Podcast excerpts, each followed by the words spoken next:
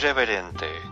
Charlas de la noche con Plácido Garza y Francisco Dubrán Rosillo.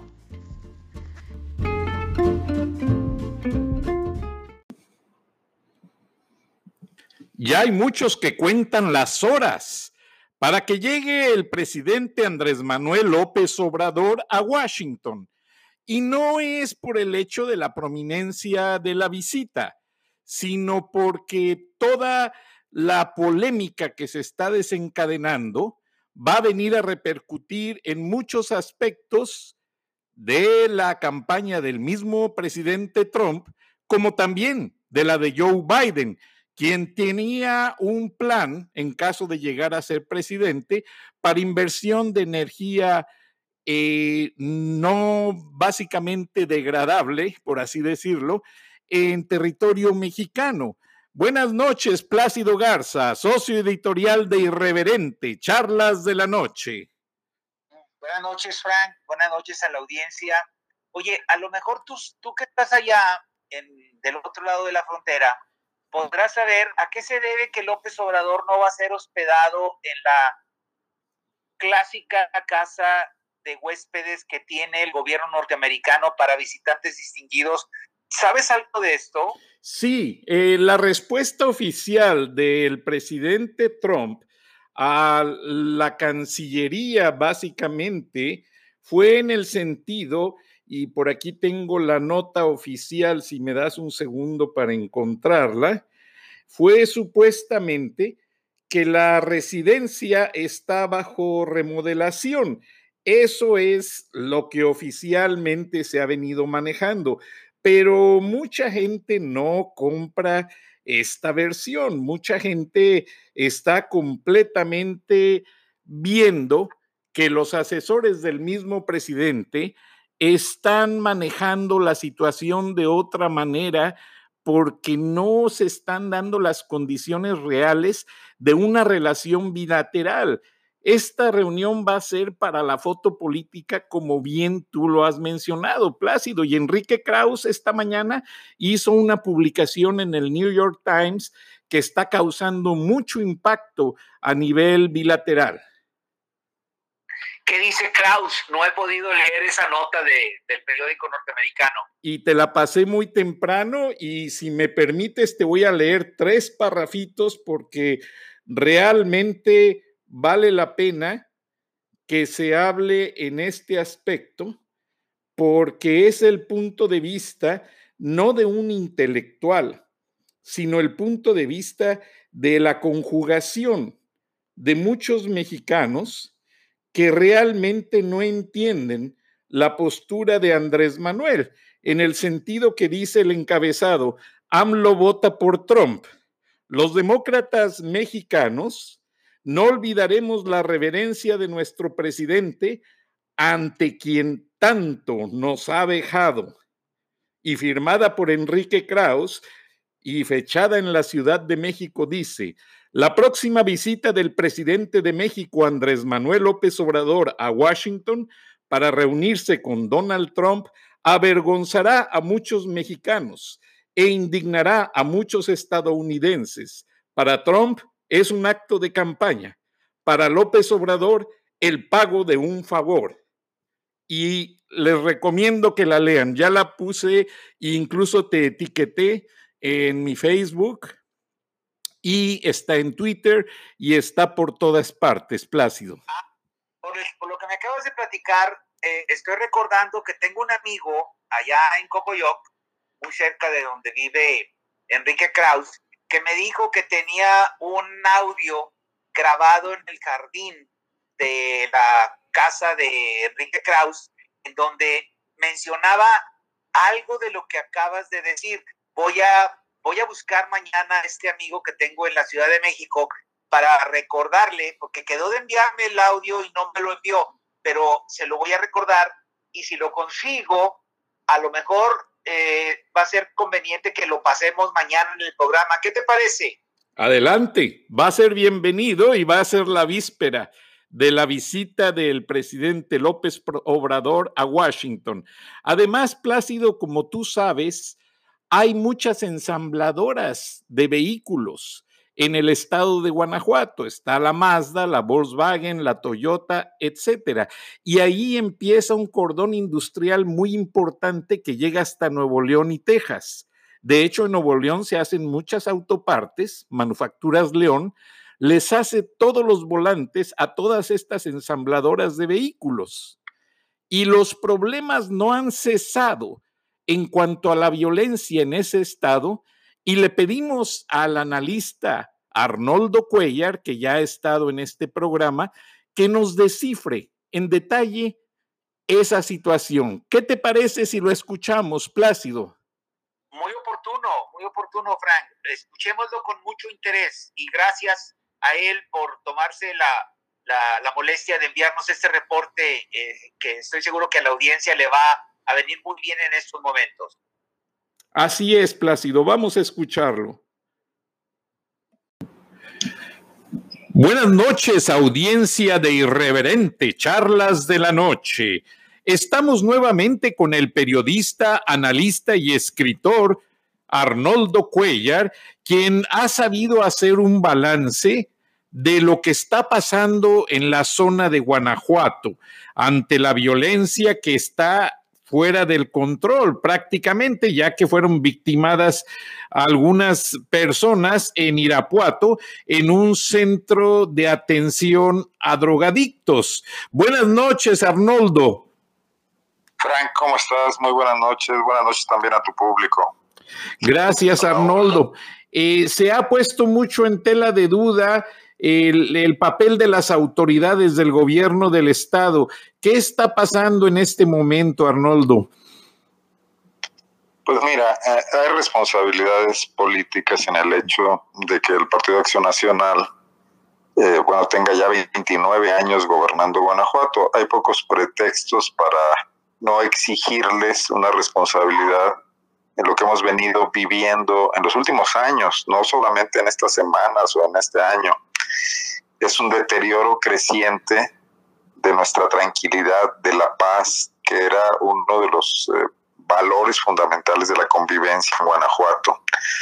Eh, esto ha pasado por varios gobiernos, pero señaladamente el anterior de Miguel Márquez Márquez y el actual de Diego Sinoe Rodríguez Vallejo. Y tú debes recordar, como tu audiencia, eh, que Diego Sinoé Rodríguez es una hechura absoluta de Miguel Márquez. Él lo hace secretario de Desarrollo Social, lo hace candidato y le hace ganar la elección. Y bueno, quizás eh, no todo el mundo tenga este contexto, pero es importante mencionarlo. El gobierno de Diego Sinoé ratificó en su cargo pues aproximadamente al 60% de los funcionarios que sirvieron con Miguel Márquez.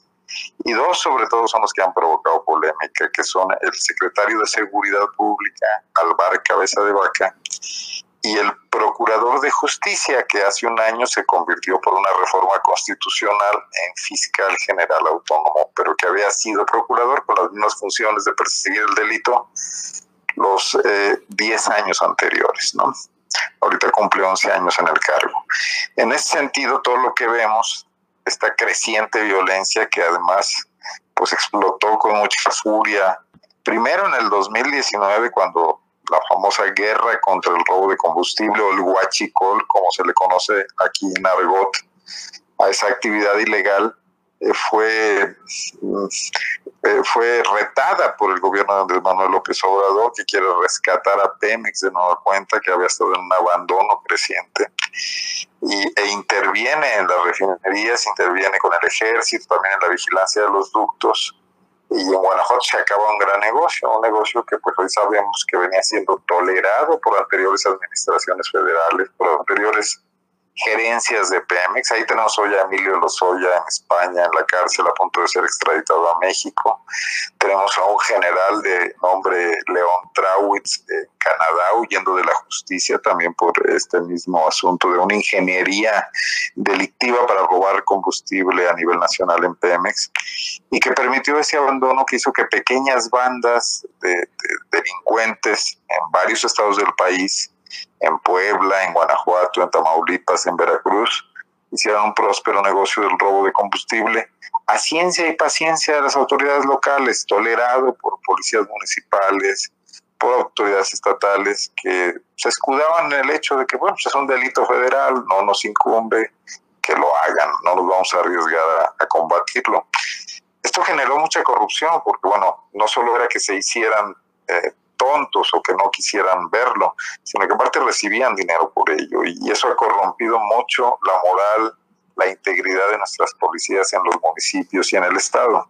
Todo esto ocurrió pues mientras gobernaba el PAN, entonces por eso a tu pregunta te respondo, bueno, sí está en duda que quienes permitieron que creciera esta situación dramática, terrible, que hoy se refleja en un promedio de entre 10 y 15 asesinatos al día en las ciudades de Guanajuato, en el estado de Guanajuato. Un promedio que es superior a lo que ocurre en países que todo el mundo pensamos que están totalmente eh, invadidos por la violencia, como los de Centroamérica, como Honduras o como Salvador. Eh, bueno, pues esto ocurre en Guanajuato, un estado central de México, al que muchos de tus escuchas, este, bueno, conocen porque aquí están sus familias. Cuatro millones. Cuatro millones te están escuchando, Arnoldo, perdón la interrupción. Y en Canadá casi otro tanto. Este es un diálogo, si interrumpe cuando sea necesario. Y bueno, esa imagen idílica de un Guanajuato que tiene una planta industrial importante de empresas transnacionales, sobre todo la industria automotriz, por cierto, paradas por la pandemia, hoy regresando en medio de este tema del COVID que no desaparece aún, y que también es un destino turístico importante con la ciudad de Guanajuato, la ciudad de San Miguel Allende. Bueno, pues en sus sótanos, y ya no tan en sus sótanos, ya también en sus niveles principales, vive toda esta violencia y esta eh, situación inimaginable de terror que a la que no, nos hemos venido acostumbrando, pero que si tú echas la mirada atrás, pues es, es inconcebible, ¿no? Cómo, cómo cambió la vida en Guanajuato en estos años. Sí, completamente. Yo jugaba de niño en Acámbaro, en las banquetas, y no pasaba nada en meses. Eso hace mucho tiempo, hay que decirlo. Pero quizá los hijos todavía, o los hijos de tus compañeros de generación lo hacían. Sí, pues hace 10 años Guanajuato era otra cosa, hace cinco años era otra cosa. Y Arnoldo, tú eres el analista que le ha dado la vuelta al mundo llevando la verdad de lo que realmente sucede con tus análisis. Tú eres escuchado en todo Estados Unidos, en Canadá, en Alemania. Un amigo me avisó que te traducen en Italia y estás poniendo en perspectiva la realidad guanajuatense. ¿Qué hace la autoridad? ¿Por qué tanta ceguera? Porque no se ve que las autoridades digan un hasta aquí. Bueno, te agradezco mucho este asunto. Espero no ser el único. Ojalá seamos muchos los que denunciemos esto, porque eso hablaría de una salud de la prensa en Guanajuato. Eh, pero bueno, también hay que comentar que como en todo el mundo, como pasa en Estados Unidos también, el periodismo pasa una época difícil. Eh, el COVID ha venido a darle la puntilla a los viejos medios impresos. Hoy te venden cada vez menos periódicos. El Internet también hace lo suyo y, tenemos muy debilitadas a las empresas periodísticas que han sido muy importantes en este país y que hoy dependen muchísimo del dinero que el gobierno les paga. Eh, Andrés Manuel López Obrador cortó de tajo muchos de estos recursos. Hay que recordar que Peña Nieto se gastó, eh, si no mal recuerdo, 10 o 12 mil millones de pesos en el último año de su ejercicio en compras a los medios y a los periodistas, que es una cantidad de dinero impresionante. Andrés Manuel está invirtiendo en su primer año 3 mil millones de pesos. Todavía es mucho dinero, pero bajó al 25%. Eso hace que muchos periódicos estén en, serias crisis, en seria crisis y que dependan también mucho de los ingresos de los gobiernos estatales que siguen gastando. Miguel Márquez en su último año gastó un millón de pesos diarios en prensa. 360 o 370 millones de pesos en un año. Y Diego Sino Rodríguez sigue por el estilo. Entonces, los medios acallan muchas críticas. Yo no tendría que están comprados, pero, pero cuidan mucho a su principal cliente. Hoy algunos ya empiezan a ver esta realidad. Veo en los medios como el AM, como el correo, que, que no pueden cerrar los ojos ante esto que está ocurriendo y han sido más críticos. Pero sí ha faltado esta presencia de una prensa libre, independiente, autónoma, que vea con claridad el deterioro de nuestra vida pública y presione más para que se supere eso. Y veo también la ausencia de una oposición. Se acabó la oposición en, Guanajuato, estamos peor que en la época priista de hace 30 años. ¿no? Entonces esto ha generado que el PAN, ensoberbecido por tanto poder burocrático y gubernamental, pues deje de ver eh, buena parte de la realidad. Mira, hoy compareció el fiscal Samarripa al Congreso de Guanajuato. Eh, un poco por casualidad, porque tenía, rindió un informe en marzo y por la pandemia se interrumpió la posibilidad de que fuera llamado al Congreso a, a aclarar el informe. Cumplió el primer año como fiscal. Hay que recordar que es autónomo, ya no depende del gobernador, del Poder Ejecutivo por eso debe rendir ante el Congreso pues, un informe anual y, ser de alguna manera supervisado por el Congreso, que es otro poder. Bueno, hoy fue un verdadero paseo por las nubes el, el del fiscal. No obstante lo que pasa en Guanajuato, no obstante que la semana pasada una falla grave de su parte y de su, la gente que trabaja con él permitió que fueran liberados los familiares de este famoso criminal, el Marro que fueron liberados por falta de pruebas porque no logró sustentar una eh, acusación eh, formal, ¿no? Bueno, pues ni aún así los diputados lo cuestionaron. Los diputados del PAN salieron a elogiarlo, a echarle flores, como decimos acá, a reconocerle que su trabajo está muy bien y que bueno, pues, que no lo comprendemos los críticos, que no entendemos la importancia de su función, que la inseguridad no es su culpa, él solo tiene que, solo tiene que perseguir el delito, no puede preverlo. Pero tampoco el delito se persigue en Guanajuato, los índices de impunidad rozan el 90%, o sea, de cada 10 delitos que se cometen, nueve son llevados a juicio. Eso no garantiza que haya nueve condenas, nada más que nueve son, perdón, uno, uno de cada diez, nueve no son llevados a juicio. Así está el índice de impunidad en Guanajuato. Terrible. Y nadie no, la oposición, pues tímidamente le tienen temor, un temor reverencial, hizo algunos cuestionamientos que él rápidamente despejó con una gran soberbia, con una actitud de autoestima muy alta. Es, es un funcionario poderoso, es el, es el hombre fuerte de Guanajuato no tiene esa seguridad ni siquiera el gobernador Diego Sinoé, que se le ve en ocasiones titubeante, ¿no? Entonces, así estamos en Guanajuato, somos una especie de república bananera aquí en el estado de Guanajuato con un hombre fuerte. Has de recordar estas repúblicas donde un general tenía más poder que el propio presidente de la república. Como pasó con Panamá y muchos lugares, etcétera. Así es. Qué triste. Arnoldo, ha sido una racha de crímenes y problemas uno tras otro, desde el Marro hasta esta matanza en Irapuato. ¿Piensas? Todo está relacionado, Frank. Todo está relacionado. Es la misma historia. No es que hayan acumulado cosas. El Marro eh, eh, declaró una guerra al gobierno estatal cuando detuvieron a su madre. Y esto forma parte de esa guerra, aparte de la que tiene con el cártel Jalisco Nueva Generación. O sea, matar a esos jóvenes en ese centro de rehabilitación que era irregular, no clandestino, estaba abierto a la luz del público, pero no tenía los permisos necesarios. Si tú ves su página de Facebook este centro, Nueva Vida, es el nombre, no recuerdo el nombre exacto, eh, los jóvenes están en, en, en, coros, cantando, bailando, en, en terapias de rehabilitación con connotaciones religiosas, no sé si pertenecían a algún tipo de iglesia. Eh, no ves ahí sicarios metidos ni, ni malandrines, que, que, es lo que luego la autoridad justifica que pasen estas cosas, diciendo que se matan entre ellos y que ahí era refugio de delincuentes de otro cártel yo no lo aprecio, aparte de que no tienen un solo elemento para decirlo y que esto viene a revictimizar a los muertos, porque aparte de que ya perdieron la vida, ahora pierden la dignidad, sus familias pierden también eh, la respetabilidad pública cuando la autoridad sugiere que eran criminales y que por eso murieron, ¿no? Como si existiera una pena de muerte de facto que no existe. Aún si fueran criminales merecerían un juicio.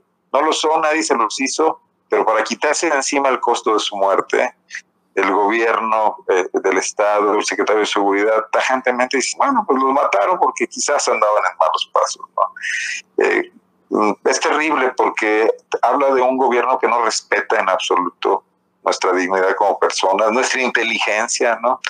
Eh, sí me parece que esto es algo que no puede quedarse así, que debemos denunciar públicamente, Frank.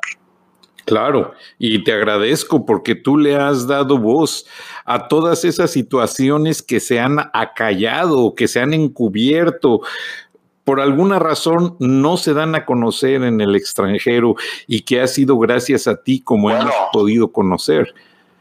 Esta noticia de Irapuato dio la vuelta al mundo. Tenemos aquí corresponsales de todas las cadenas. Es, la segunda matanza más eh, brutal en el número de muertos en el gobierno de Andrés Manuel López Obrador, según he leído. Efectivamente. pero, pero si no, esto sí trascendió absolutamente. Este, esto va a provocar más daño a una posible reactivación de la economía que muchas otras cosas. ¿no? Si aparte tenemos el coronavirus, este desprestigio de la imagen de Guanajuato a nivel mundial también es, es grave. Recuerda que ya el embajador eh, norteamericano Christopher Landó.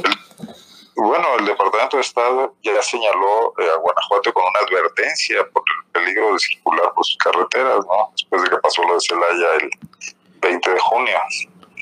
Efectivamente. Ahora, ¿hasta dónde llega la situación en, no sé si sea ignorancia o política, pero el marro ha logrado distanciar y hacer enemigos al gobernador y al presidente de la República en este tema. Parece increíble, pero tienes razón en lo que dices. Yo también lo he comentado. Eh, eh, es, el que ha trazado la estrategia más exitosa. Eh, bueno, pues se reparten las culpas de su de la no captura de, este capo y también de la liberación de su familia. Que ahí yo tendría mis dudas de por qué detienen a la familia. No creo que la familia sea responsable de los mismos delitos y con la misma gravedad de José Antonio Yepes. Algún tipo de complicidad probablemente, pero tampoco puedes inventar y fincar ahí delitos de delincuencia organizada. Eh, pero de todas maneras, pues estos operativos que pretenden eh, simular que se está haciendo algo, que no están inactivos, al final terminan muy mal, ¿no? Y, bueno, yo aquí lo que menos diría es que la juez tuvo algo que ver. Yo creo que la juez actuó apegada a derecho y no el Ministerio Público no logró probar los delitos que, que presumía que había cometido esta familia. De cualquier manera, sí es un fracaso. Lo que dice Andrés Manuel López Obrador de que no confía en las autoridades de Guanajuato, en las judiciales, en las que procuran justicia, que tienen muchos años en el cargo y que tienen muy malos resultados, pues es algo que salta a la vista. Digo, López Obrador está descubriendo una realidad que los guanajuatenses padecen día tras día y que en los últimos tres años, 2018, 2019 y lo que va de 2020, ha sido un viacrucis aquí para la gente, para los negocios. Y hoy están cerrados por la pandemia, pero recuerda que hace cuatro meses en Celaya las tortillerías debieron cerrar porque las amenazaron y cumplieron con balasear a una y una agencia de coches también hizo lo mismo.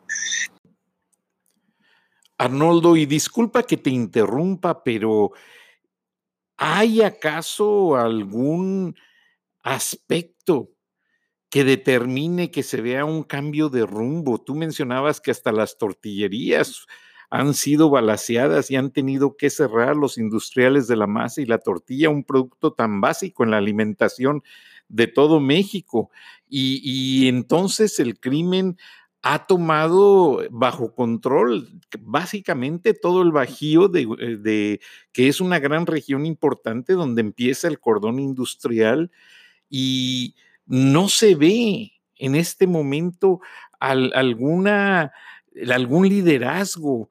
Este, ¿Qué opinas tú en cuanto a esto? Bueno, hay que precisar que esto ocurrió sobre todo en Celaya, aunque en otros municipios también ha habido extorsión y cobro de lo que llaman derecho de piso. El lugar donde se produjo este, amenazas y, y, balaceras que además bueno, cobraron la vida de tres mujeres en una tortillería fue en Celaya. Mira, la llegada del nuevo gobierno federal de Andrés Manuel López Obrador, eh, sin que yo piense que están haciendo las cosas con, como se debería, pues con toda la cambiando radicalmente, sí, sí vino a traer un algo de oxígeno, una bocanada de oxígeno. O sea, la ruptura de la cadena de complicidades en el tema de Pemex y del Huachicol, que fue pues, lo que detonó en Guanajuato esta espiral de violencia, porque cortó ingresos a estos grupos, que los condujo a cometer otro tipo de crímenes, desde luego, eh, provocó un primer desequilibrio. Yo creo que tienen que continuar, no deberían dejarlo ahí. El gobierno federal tiene que mantener una presencia mayor en Guanajuato y una presión sobre el gobierno local. Y los ciudadanos también tenemos que exigirle a ambos por igual que, que se pongan de acuerdo para empezar a ser eficientes. Yo no creo que Diego Sinoé sea un individuo corrupto que tenga pactos con el crimen sí creo que sus compromisos políticos lo hacen cerrar los ojos ante las complicidades de ese equipo que recibió de, Miguel Márquez y que se vio obligado a ratificar. Pero en la política hay que crecer y hay que madurar. Diego, si no, ya es gobernador, ya no depende de Miguel Márquez, ya tiene que hacer su camino propio. Y creo que su camino propio pasa por empezar a tomar decisiones personales que lo hagan un individuo más eficiente para la función que le fue encargada por el pueblo de Guanajuato. Eso quiere decir ponerse las pilas, hacer cambios donde haga falta, no rechazarlos de antemano solo por soberbia política y porque lo está planteando López Obrador. Tendría que ser más frío, más calculador, más pragmático.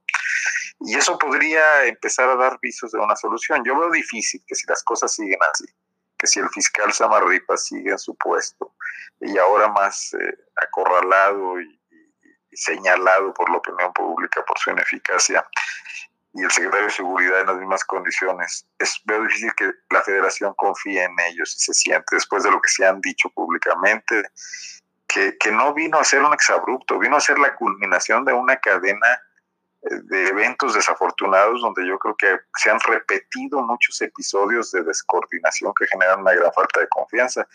Ya eh, Durazo, el secretario de Seguridad Pública, Alfonso Durazo, había dicho hace no mucho, hace dos o tres meses, que Guanajuato no les reportaba los, los datos de seguridad. Fue noticia en varios medios de comunicación nacionales. Ya la secretaria de Gobernación, Olga Sánchez Cordero, había dicho un día que le habían pedido al gobernador de Guanajuato que hiciera cambios en su área de seguridad. Igualmente, la Secretaría de la Defensa tiene desavenencias.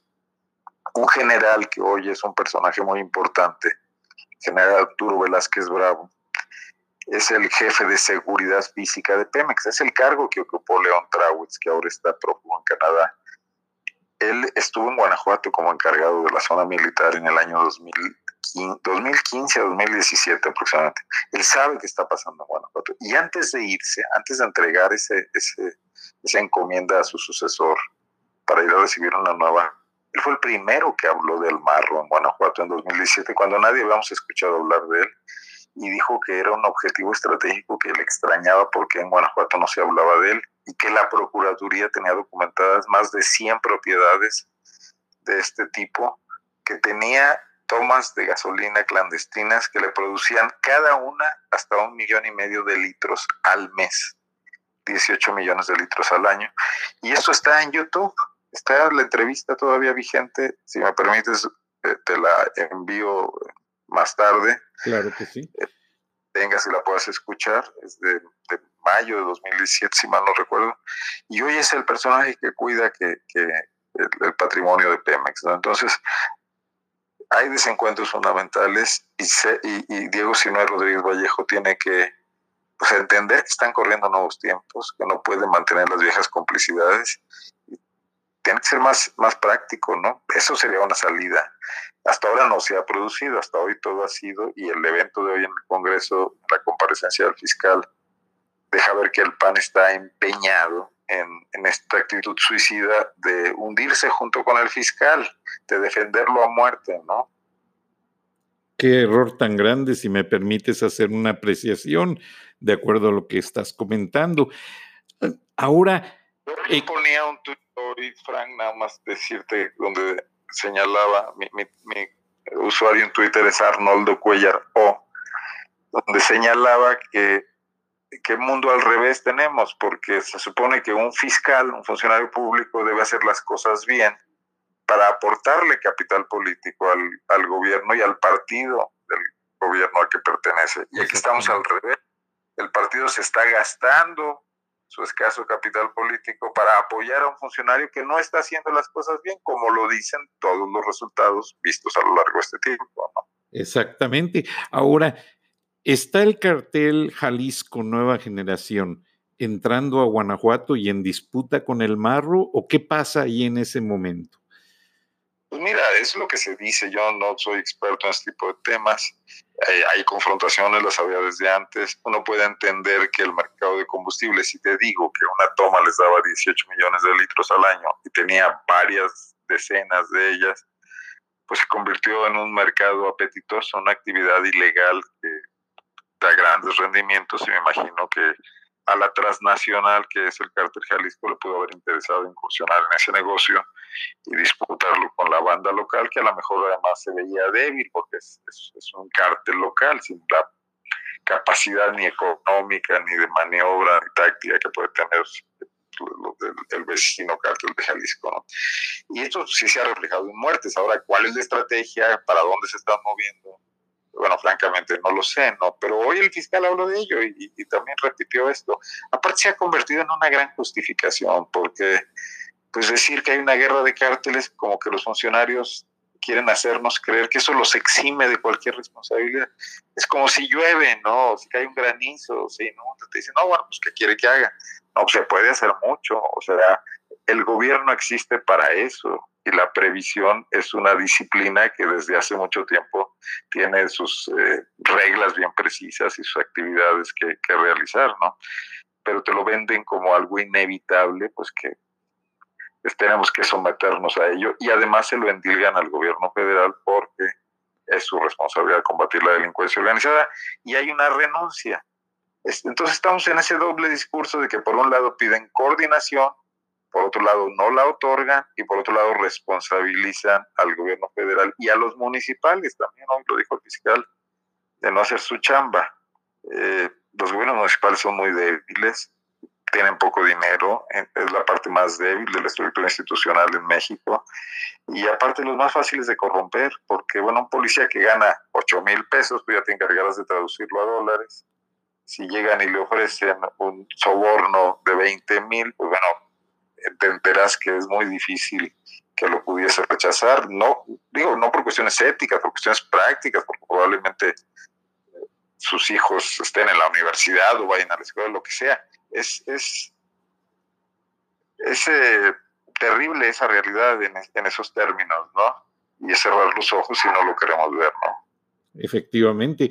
Ahora, desde que se decía que Miguel Márquez Márquez realmente no estaba asumiendo su responsabilidad real, viene una encuesta que dice que es presidenciable y ahí se acabó el gobierno en Guanajuato, el hombre se dedicó a promocionarse. ¿Y no crees que todo ese lastre político le vino a caer a Diego Sinjo en el sentido de que, ah, pues este, vamos a tratar de hacer imagen y olvidémonos del trabajo. Bueno, eso último que dices es muy real. Están dedicados, creen que pueden resolver los problemas con propaganda, con buen marketing y no atendiéndolos. Creo que esa es la parte más delicada en un gobierno. Tienes que resolver los problemas, ¿no? Tienes que sacar la basura, tienes que barrer la casa y no solamente cantar bonito y anunciarte en los medios de comunicación. Márquez nunca tuvo una oportunidad real de ser candidato presidencial, pero jugó con esa idea porque eso le permitía, bueno, pues negociar políticamente con Enrique Peña Nieto, ganar puntos en su partido, el Partido de Acción Nacional, venderle su respaldo a Naya y negociar cosas. Eh, eh, resultó muy astuto Miguel Márquez y fue pateando el bote también tuvo la suerte de que no le explotó en la cara las complicidades y las posposiciones de decisiones importantes, como combatir al, esto del huachicol, esto le toca, o ya digo si no es, y tiene fundamentalmente que ver con que el gobierno de Enrique Peña Nieto también estaba dedicado a la milonga, a, a la corrupción, al enriquecimiento, no a gobernar. Entonces a nadie le importaba lo que hiciera Márquez. Hoy López Obrador, que tiene otra visión, no, quiero se piense que a mí me parece... Eh, no, yo lo entiendo perfectamente. Eh, López Obrador... Que trabaja a las seis de la mañana. A veces eso no está conveniente porque hace más torpezas, pero Enrique Peña Nieto era un presidente que ya por las tardes no trabajaba, ¿no? Sí, se preocupaba más por la imagen. Y ahora, lamentablemente, López Obrador entró muy bien. Ha sido realmente un presidente elegido democráticamente, pero lamentablemente le empezó a fallar el equipo y él como que en cierta manera no ha tenido el dominio total de las dependencias. Y bueno, ya la historia lo juzgará pero de que hizo bien en atacar el huachicol y como lo dices tú, que tiene que tener permanencia eh, permanente, valga la redundancia, en Guanajuato para evitar que esto siga creciendo, tiene que ser así, Arnoldo. Yo creo que López Obrador recibió un país en, ruinas, con una fachada nada más, con un avión presidencial y con una cuestión ahí de imagen, de fachada, pero que en el fondo las estructuras están profundamente deterioradas, apolilladas. Y, y tampoco es buena noticia querer arreglarlas a hachazos. Habría que hacer, eh, habría que ser un buen carpintero, tener un plan, empezar por las partes que son más estructurales y luego ir modificando lo demás. Es lo que no se ve. Entonces ahí no, no alcanzan las buenas intenciones porque también hay que, aparte de tener buenas intenciones, hay que tener habilidades. Tú no puedes eh, hacer una mesa de comedor si no eres un buen ebanista. Exactamente. Eh, y es aquí lo que está ocurriendo, pues. Pero sí te digo que parece ser que se rompieron las complicidades del pasado entre delincuencia de cuello blanco, delincuencia organizada, fraude fiscal, grandes negocios de corporativos y de despachos eh, que evadían el fisco, que lavaban dinero, etcétera, y que le permitían a las mafias también introducir su dinero al mercado legal, ¿no? Eh, pero al mismo tiempo pues, se está provocando una revolución y reacciones, y vimos el atentado este de la semana eh, antepasada contra el jefe de la policía en la Ciudad de México, y probablemente vayamos a ver mucha violencia, porque el país está en un, en, en, en un mar de, de, miseria que tiende mucho a convertirse en violencia muy rápidamente. O sea, los ejércitos de, sicarios y del narco pues, tienen muchas posibilidades de reclutar gente porque hay mucha pobreza y, y, hay grandes zonas abandonadas en los entornos de las ciudades y hay estas sustentaciones entre riqueza desmedida y, y absoluta miseria que generan resentimiento social terrible. O sea, la cosa no está nada fácil y encima de todo el coronavirus, que ha venido a complicar más las cosas, ¿no? Porque esas dinámicas que venían manejándose ya de, pues, integrarnos a la economía norteamericana, cadenas de valor, exportación, mano de obra barata, pues parece que van a, sufrir mucho para reactivarse como estaban, ¿no? Exactamente. Ya para finalizar, Arnoldo, y agradecemos mucho tu tiempo, sabemos que has estado muy ocupado todo el día, pero ¿crees tú que Guanajuato, y lo mencionaste en una entrevista que salió acá en Estados Unidos, al estar en el paso de todos los sectores importantes del país, eh, le complique esa situación, esa, ese cruce de conectar al centro con el, al norte con el sur, a Jalisco con Veracruz y el Distrito Federal, ¿crees que les complique más controlar la violencia, controlar todos estos aspectos tan difíciles de resolver? Mira, yo creo que hay que tener una estrategia que debe ser afectar las cabezas centrales, cortar los flujos de efectivo y, y, no ir nada más a estos asuntos como lo que pasó el sábado 20 de junio, de, fallar en el operativo y provocar una reacción que con unos cuantos individuos que lo estén haciendo provoca un caos terrible, incendiar un coche en medio de la carretera México, eh, creo que es la México Nogales, ¿no? La que va hacia Guadalajara, la, Efectivamente. Eh, bueno, pues, te provoca un caos, una carretera transitadísima que cientos de, miles de autos la cruzan por hora. Eh, es muy fácil generar una imagen absoluta de caos, ¿no? Pero, digo, hay, imagino que, que, el gobierno tiene claro que hay tácticas contra eso, para evitar ese tipo de cosas. Guanajuato es un estado central, está muy expuesto, y también por eso la violencia aquí ha brincado rápidamente pues, a páginas, a noticieros y a periódicos de todo el mundo, ¿no? eh, la, globalización nos ha colocado en esa tesitura. Aquí están las plantas de Volkswagen, de Pirelli, de Honda, de Mazda, de Toyota, de General Motors. Bueno, pues sí, sí, estamos, la globalización es, todo, es en todos los sentidos, para bien y para mal, ¿no? Eh, yo creo que debe ser una preocupación central del gobierno federal pacificar Guanajuato. ¿Y qué te digo de los guanajuatenses? Para nosotros debería ser nuestro primordial objetivo. Efectivamente. por eso es cuestionable que no se decían hacer cambios en seguridad, que Diego si no haya ratificado a los mismos funcionarios y que ahora siga atado a ellos, ¿no? Como si más bien él fuese el subordinado y no el que manda, como si el voto lo hubiera recibido Samarripa y no Diego Sinoé. ¿Qué futuro le ves al PAN en Guanajuato? Es muy difícil adivinar. Pues, no me gusta a mí profetizar porque la realidad te hace quedar muy mal. En este momento te diría que ni siquiera sabemos cómo van a ser las elecciones del 2021 si la pandemia continúa. ¿Cómo va? En Guanajuato hoy superamos los 10.000 casos. Hace un mes veíamos que esa cifra como imposible, ¿no? Eh, no sé, eh, el PAN es un partido corporativo, ya como el PRI, depende del dinero del propio gobierno, el dinero de los municipios, eso lo hace el mejor organizado. En, en, el siglo XX muchos dijimos que el PRI ya estaba de salida, que se iba a caer, y lo decíamos en los 70 y lo decíamos en los 80 y aguantó hasta el 2000, porque Frente tenía una oposición debilitada y sin recursos, y ellos manejaban el Estado Aquí en Guanajuato a nivel pequeño, pero un poco ocurrió ahora eso, el PAN es el nuevo PRI, a veces incluso más descarado, no controla el poder legislativo, controla el poder judicial, no existe división de poderes, etcétera.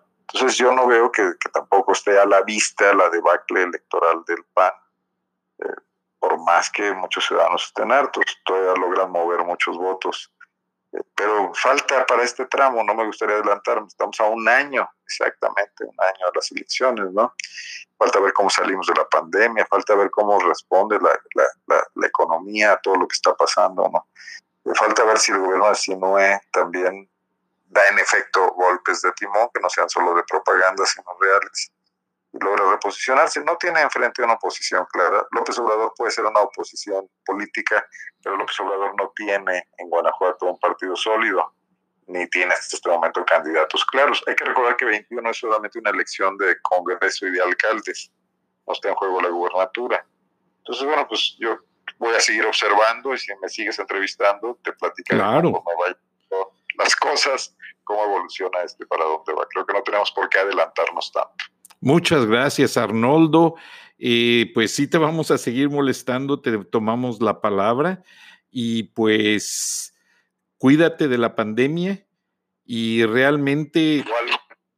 Gracias, Arnoldo. Y realmente para la audiencia, Arnoldo Cuellar es un analista, escritor y periodista con una gran trascendencia a nivel nacional que ha trabajado y ha escrito en muchos periódicos, ha sido director, conoce muy bien el terreno del análisis y es una persona muy seria que nunca ha estado a favor de ninguna tendencia. Realmente el preguntarle a Arnoldo Cuellar su opinión es escuchar una voz neutral y que se acerca a la voz del pueblo.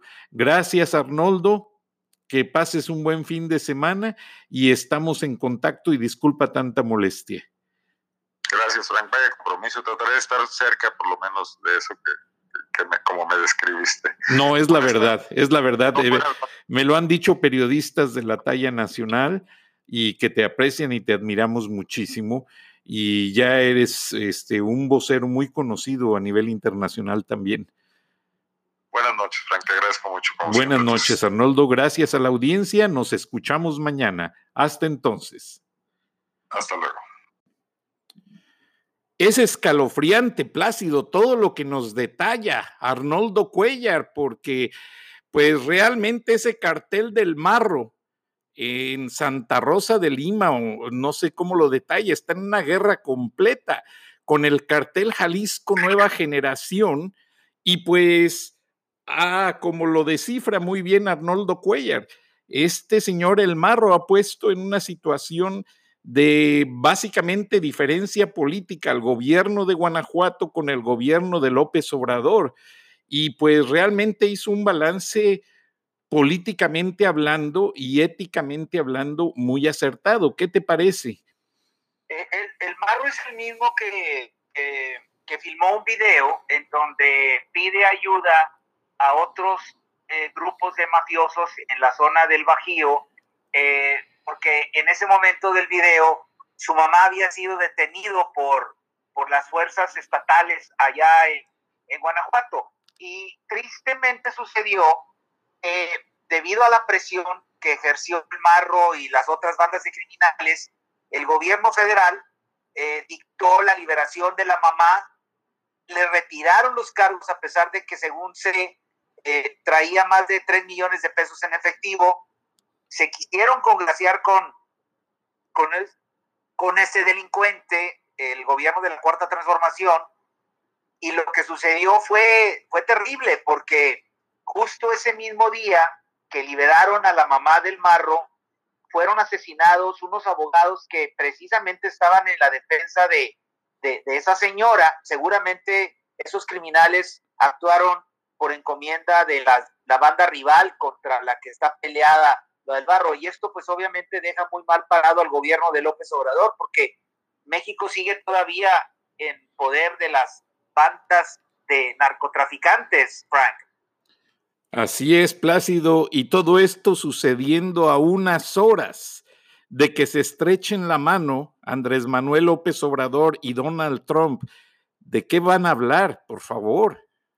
Bueno, pues como, como bien dijo el gobernador de Michoacán, a mí se me hace que no fue una cita, no fue una invitación, fue una cita. López Obrador está citado eh, en Washington y le van a leer la cartilla y desgraciadamente pues nos deja muy mal parados a los mexicanos porque las voces son en el sentido de que nos vamos nos vamos a arrodillar ante un tirano. Trump es un tirano y López Obrador con esa actitud servil está dejando muy mal parado al pueblo mexicano, ese pueblo noble del que tanto se sirve él para efectos electorales, Frank. Pues es una lástima, Plácido. Lamentablemente el tiempo se nos ha agotado, pero como ves, nos escuchamos mañana. Que así sea. Gracias, Frank. Gracias a la audiencia. Buenas noches y hasta mañana. Hasta mañana, Plácido. Sigue festejando tu cumpleaños. Buenas noches. Gracias, gracias.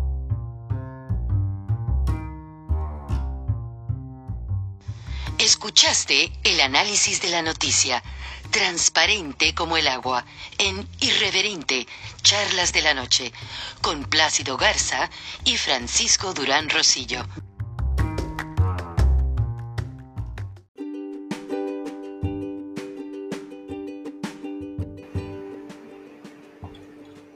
Beatriz Pajés, la voz más acreditada de la opinión editorial en México. Cada semana en Irreverente, Charlas de la Noche. Y la puedes leer en www.siempre.mx.